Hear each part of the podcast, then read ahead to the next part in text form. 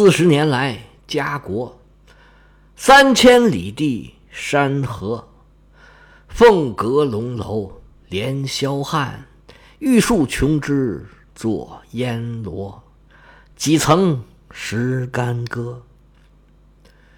一旦归为尘虏，沈腰攀鬓消磨。最是仓皇辞庙日，教坊犹奏别离歌，垂泪对宫娥。大家好，我是老胡胡。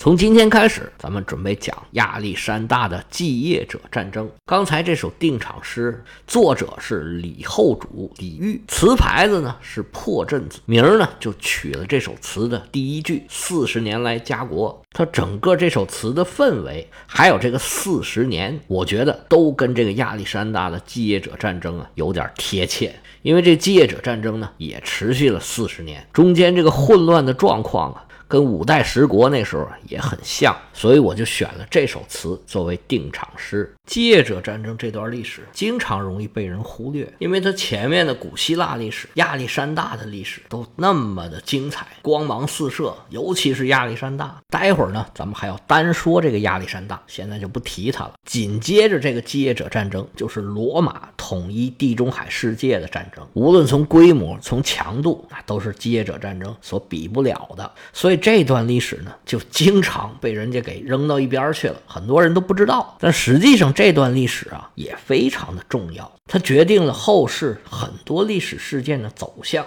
有些东西啊，甚至影响到了今天。其实这段历史呢，可以看作是希腊历史的一部分。我讲的业余历史之古希腊结束，就结束在亚历山大的去世。现在想想啊，这种讲法不对，因为古希腊的历史呢也没有结束。亚历山大帝国和他的这些碎片呢，其实都是古希腊历史的一部分。而这些王国呢，就是亚历山大帝国的这些碎片，这些王国，他们也都认为自己是希腊人。发扬光大的也是希腊文化，而且这个历史时期呢，世界史上公认管它叫希腊化时代。如果不讲这一段，古希腊的历史是不完整的。我当时在讲古希腊历史的时候呢，是我讲的第一部书，那个时候想的就很简单，参考的呢就是岩野七生写的希腊人的故事，基本都是按照他的线索来讲的，但是内容有很多是不一样的。他这个书就讲的亚历山大之死就结束了。那我也就跟着结束在这里。但是我当时讲希腊史呢，有很大程度上是为了讲罗马史做一个前站。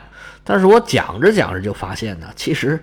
每一段历史都没有那么简单，希腊历史也不会比罗马历史更次要，只是大家关注的点不一样。有些历史呢，就是特别引人关注的，这个种种原因吧，很难说得清楚。那有些历史关注的人就相对少很多了。就比如说咱们要讲的这个继业者战争的这段历史，我现在把这段历史拉出来讲呢，是我在讲罗马史的时候呢，把它作为一个番外来加入罗马史的内容。罗马在共和。中期的这段时间，随着它发展的越来越大，它就越来越受到国际形势的影响。其中，希波战争、亚历山大的东征，其实都对罗马造成了很大的影响。后来到了继业者战争这段时期，正是罗马统一意大利的这段时期，而继业者留下的这些王国又被罗马人一一打败，这样才有罗马后面统治了那么大的帝国的领土。所以不把这段历史讲清楚呢，罗马在地中海世界的这种开疆拓土啊，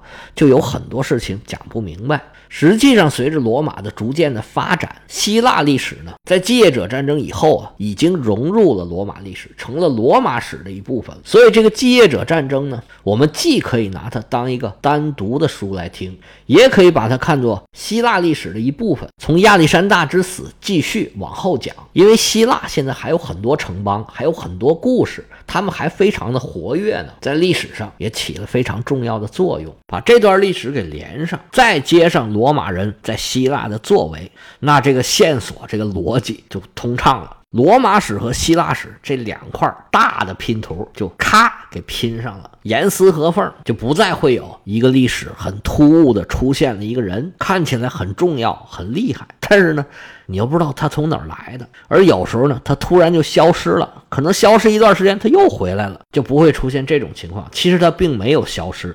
只是在罗马或者希腊的历史里面消失了，他去另外一些地方了，而他自己呢，自有他的作为。他再出现的时候，可能情况和他的处境就会发生变化。如果我们把接者战争这段讲明白了，您这个上帝视角就又往上抬了一块，能看到的就更多，视角呢也就更高了。这套书的来历和背景，咱们就交代到这儿。下面咱们首先要说的就是亚历山大大帝。亚历山大这个名字，现在说出来可以说是无人不知，无人不晓。这场战争被称为继业者之战，它继的是谁的业呢？就是亚历山大的业。亚历山大是历史上一个非常特别的人物，他的形象啊，就是一个战神。他一共就活了三十三岁，从十几岁就开始跟他父亲打仗，这一辈子真的叫东挡西杀。南征北战，这战争啊，伴随了他一生。他最最最最厉害的就是常在河边走，他就是不湿鞋。打了这么多大大小小的仗啊，胜率是百分之百。正所谓攻无不克，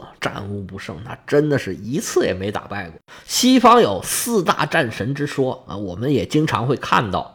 这四大呢，也有说七大，也有说五大的。一般说四大呢，就是亚历山大、凯撒、汉尼拔和拿破仑。其他的说法咱就不说了。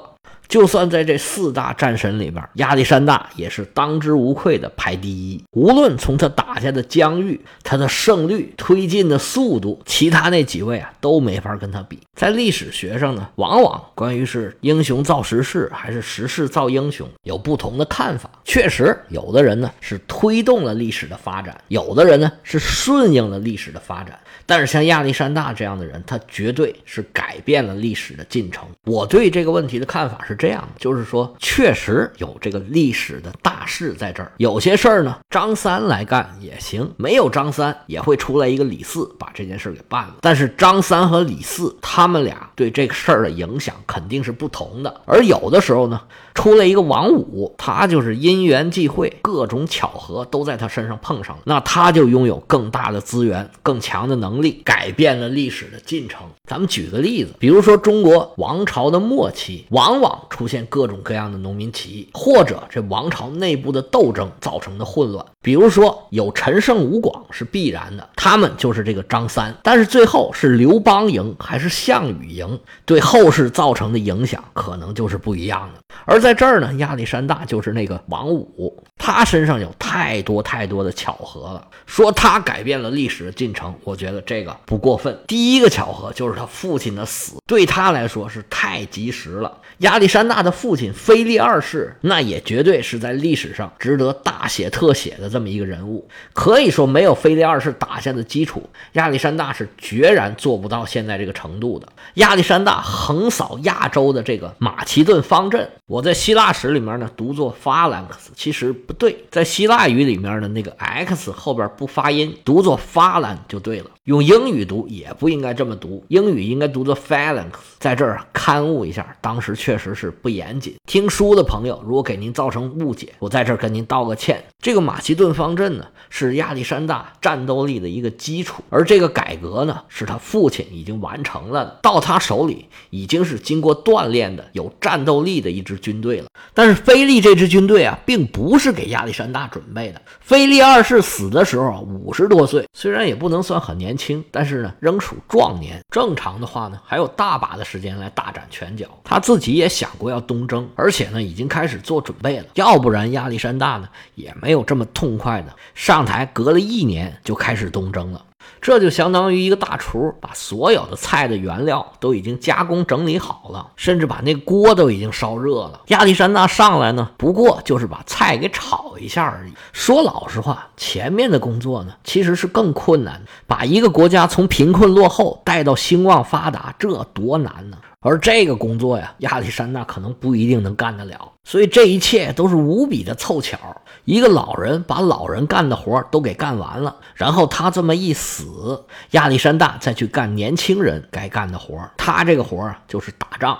亚历山大毫无疑问，他是一个战争天才，就是靠着他的天才，还有他的年轻、热情似火，这个活力无限，他才能够打得那么远。但凡这个亚历山大上几岁年纪，迹的话，心里面这个想法一多，一有点瞻前顾后，推进的脚步稍稍一慢，他前进的步伐呀，可能就停下了。就是因为他是年轻人，又单纯又热情，脑子里没有别的事儿，他什么都不想，就一门心思的拼命的往前打。要不是后来士兵实在受不了了，在印度啊，眼看就要哗变了，他还想继续往印度深入呢。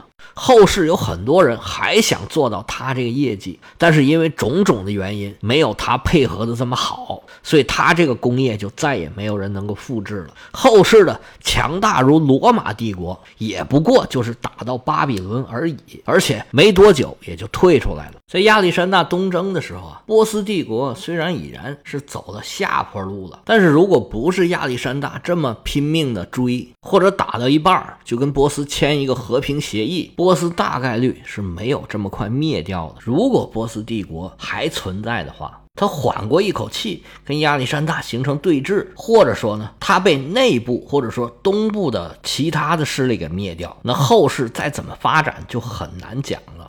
这亚历山大他就不稳扎稳打。当时的波斯大王是大流士三世，他还亲自带兵出来迎击亚历山大，那当然了，是被打败了。大流士呢，就一劲儿往回退。本以为找一个安全的地方能躲一躲，没想到啊，亚历山大一路上是穷追不舍，直到最后大流士三世被他的部将给杀掉了，这件事儿啊才算完。像这种打法，估计当时的波斯国王没有料到。按理说呢，他只有几万人，孤军深入别人的大帝国，这种不要命的打法是不是很合理的？但是结果能说明一切，不管它合不合理，人家是打赢了。如果你每仗都打赢，你的进攻没有人能抵挡，那其实你就不用防守，对不对？咱们刚才讲了这么多呀，都是讲亚历山大身上的一个巧合，就是他父亲做完了一切的东征的准备，把内部也平了，把钱也攒够了。军队也训练好了，甚至派人到小亚细亚已经打了前站了，连路程都规划好了。就在这个时候，他就死了。而这个时候呢，亚历山大是刚刚好二十岁，血气方刚，精力旺盛，身上这荷尔蒙啊蹭蹭往出冒。所谓的初生牛犊不怕虎，他确实有这个天才的能力，还有自己的一腔热血，再加上这种固头不固定、一往无前的这种打法。当然了，也还是要加上一点天时地利。打仗嘛，什么时候也都是需要一些运气的。除了这些以外啊，马其顿方阵的这个打法对亚历山大有非常非常重要的意义。马其顿方阵是在希腊的密集阵型的基础之上进行了一些改进，再加上亚历山大的火友骑兵组成的这种钻石型的冲击骑兵的打法，这都是当时世界上的首创。属于高新科技，这些打法呢是刚刚成型，在希腊呢有了一定程度的使用，但是对东征的路上，他的这些对手来说，这是完全新鲜的事物，从来也没见过。实际上，当时波斯人最强的力量。也是希腊人组成的。希腊呢是一个非常尚武的民族，做雇佣军也是希腊人一个很传统的职业。他们的密集阵型啊，当时在亚洲也是没有对手的。在波罗奔尼撒战争之后，希腊的经济啊走向了衰落，那干雇佣军的人就更多了，因为要挣钱养家嘛。那干雇佣军给谁干呢？就是给波斯大王干，因为波斯大王最有钱嘛。而他们的对手也往往是希腊的雇佣军，希腊的雇佣军自己人打自己人，这都不是什么新鲜事儿。亚历山大在亚洲最强的敌人，其实正是希腊人。但是这些希腊人呢，他的技术还没有更新，还是使用原来传统的密集阵型。而亚历山大率领的马其顿方阵，他做的这些变化呀，正是针对希腊的这个密集阵型。这就好像一个球队啊。针对主要的对手制定的新战术，他刚刚实施起来的时候，肯定都是无敌的。比如说前些年巴塞罗那的这个无锋战术，就是就是足球队他不设一个固定的前锋，但是他的中场特别强大。球队技术又好，控球能力强，他们控球，对方抢不着；对方一控球呢，他们马上上前围抢，高位逼抢，就是在对方的后场就开始抢。当时打的其他球队都很不适应，而西班牙国家队呢，也是用这个战术连夺各种冠军。但是后来呢？就有人针对他们这个战术，就研究相应的战术。过了一段时间，就开始有人打败他们了。像这种事儿啊，在各个运动的发展历史上都是层出不穷。其实，在战争史上也是一样，一种战法它出来的时候啊，那肯定是天下无敌，但是。他的对手肯定要研究你这到底是为什么，怎么克制这个东西。那尺有所短，寸有所长，不管是什么东西，那总有克制它的。这个马其顿方阵自然也有它的不足。继业者战争之后呢，马其顿方阵啊渐渐的就没有人用了，也算是被历史淘汰了吧，被更新的战法给取代了。但是亚历山大这个时候呢，马其顿方阵还处于这种无敌的状态，他的对手还没来得及研究出来。对抗马其顿方阵的方法，这仗啊就已经打完了。亚历山大可以说是狠狠地吃到了一波科技的红利。说到科技，不能不提一下希腊的文化。亚历山大的老师是谁呀？亚里士多德。亚里士多德呢，是一个百科全书式的学者，在当时来看呢，那就是圣人。他说的话就是真理。不知道大家小时候有没有学过一个课文，叫《两个铁球同时落地》，说的就是啊，伽利略在比萨斜塔上做实验，两个铁球一起从塔上往下扔。按照亚里士多德的说法呢，就是重的先落地，轻的后落地。伽利略挑战的就是几千年前亚里士多德的这种说法。现在我们当然知道亚里士多德说的是不对的，但是当时的人竟然把他这种错误的话当做真理信奉了几千年。从另外一个角度来说明，亚里士多德也是特别的厉害。